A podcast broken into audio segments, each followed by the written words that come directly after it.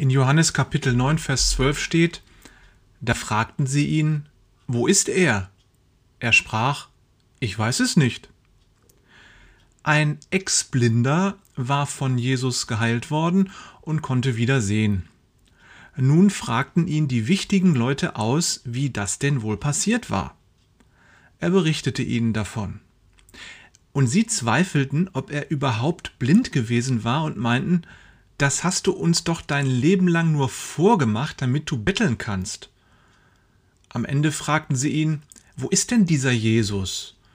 Und da konnte er nur wahrheitsgemäß sagen, ich weiß es nicht.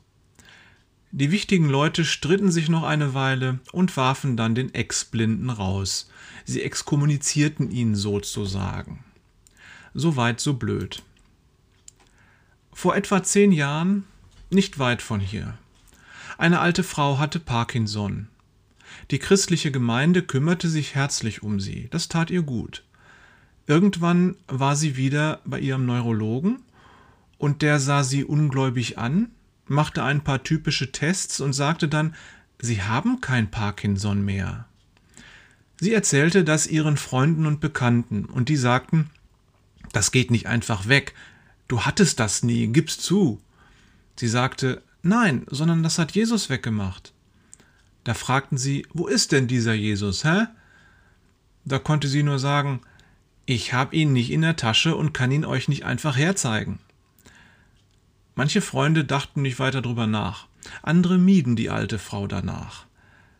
Gott sei Dank hatte sie noch ihre Freunde in der Gemeinde, mit denen sie dankbar Gott lobte. Das passiert, dass Jesus in meinem Leben eingreift.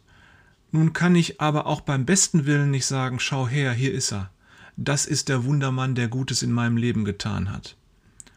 Und dann zweifle ich selber auch so ein bisschen daran und versuche alle möglichen logischen, wissenschaftlichen Gründe zu finden, warum das so passiert ist.